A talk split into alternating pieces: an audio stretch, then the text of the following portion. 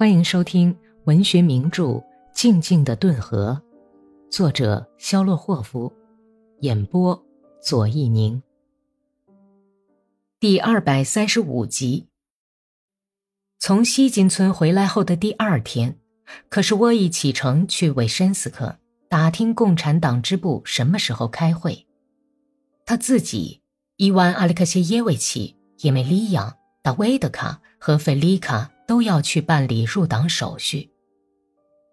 米什卡还押送着哥萨克们最后交出的一批枪支，在小学校院子里找到的一挺机枪和史托克曼给区革命军事委员会主席的信。去北申斯克的路上，从草场上惊起了许多兔子。打仗的这几年，兔子大量的繁殖起来，野兔到处乱跑，每走一步都会遇到它们。只要有一丛枯黄的芦苇，就有一窝兔子。爬犁的吱扭声惊起了一只白胸脯的灰兔子，闪动着镶黑边的尾巴，嗖嗖地向荒野跑去。赶马的叶梅利亚扔下缰绳，没命地吼：“打呀！喂，打死他！”米什卡跳下爬犁，跪在地上，朝着一窜一窜的灰球打了一排子弹。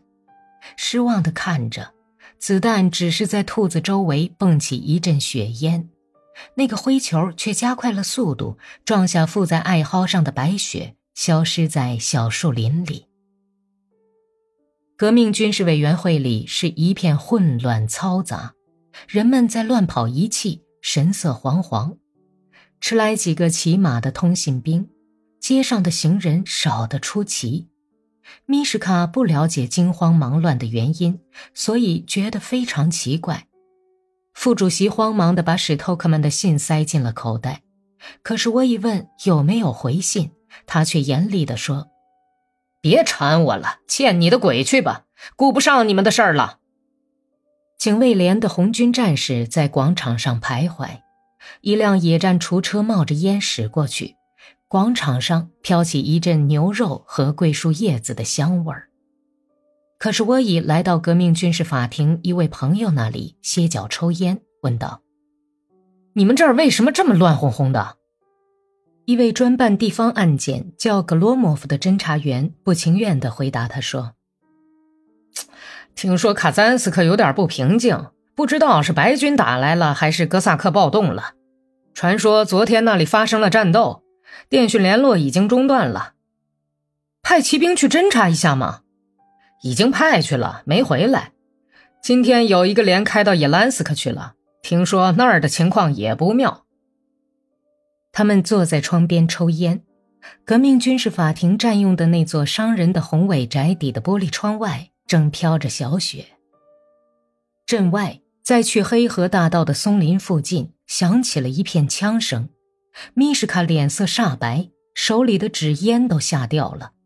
屋子里的人全都拥到了院子里。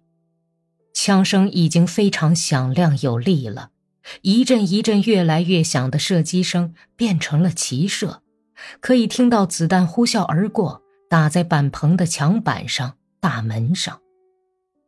院子里有一名红军受伤。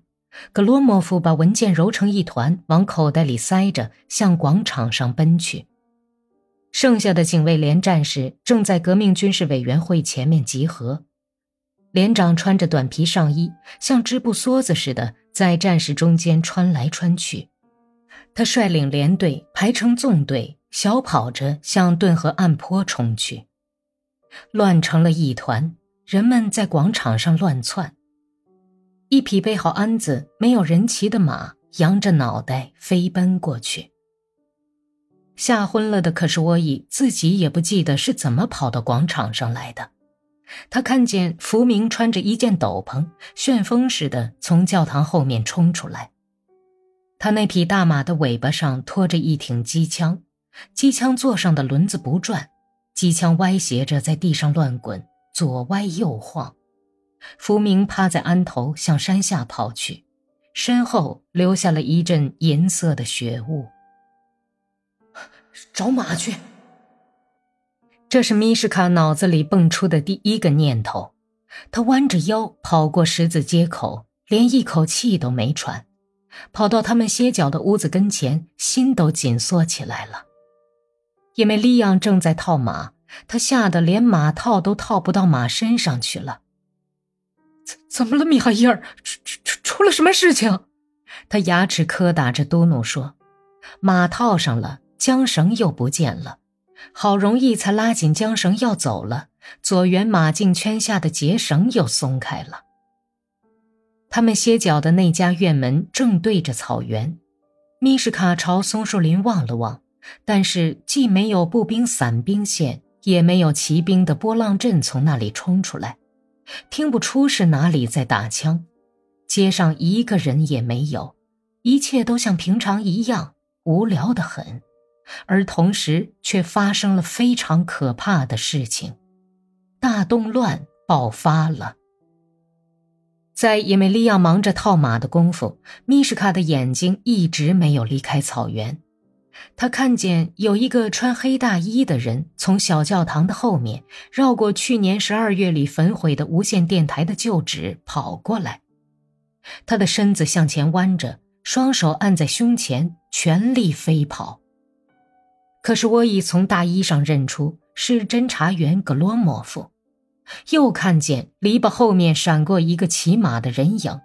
米什卡也认出了这个人，他是韦申斯克的哥萨克切尔尼奇金，是个臭名昭著的青年白卫军分子。格罗莫夫和切尔尼奇金之间的距离只有一百杀绳远。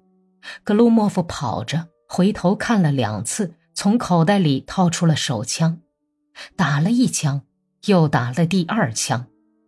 格罗莫夫跑到一个沙丘顶上，用手枪进行射击。切尔尼奇金从飞奔的马上跳下来，拉着马缰绳，从肩上摘下步枪，卧倒在雪堆后面。响过第一枪后，格罗莫夫左手抓着干树枝，斜着身子走去。他绕过沙丘，脸朝下倒在雪地上。打死了！米什卡的心都凉了。切尔尼奇金枪法出众，他用那支从德国前线带回来的奥地利卡宾枪，不论远近，随便打什么都是百发百中。米什卡已经坐在爬犁上，跑出了大门，看到切尔尼奇金策马赶到沙丘边。用马刀朝斜横在雪地上的黑大衣乱砍了一阵。本集播讲完毕，感谢收听。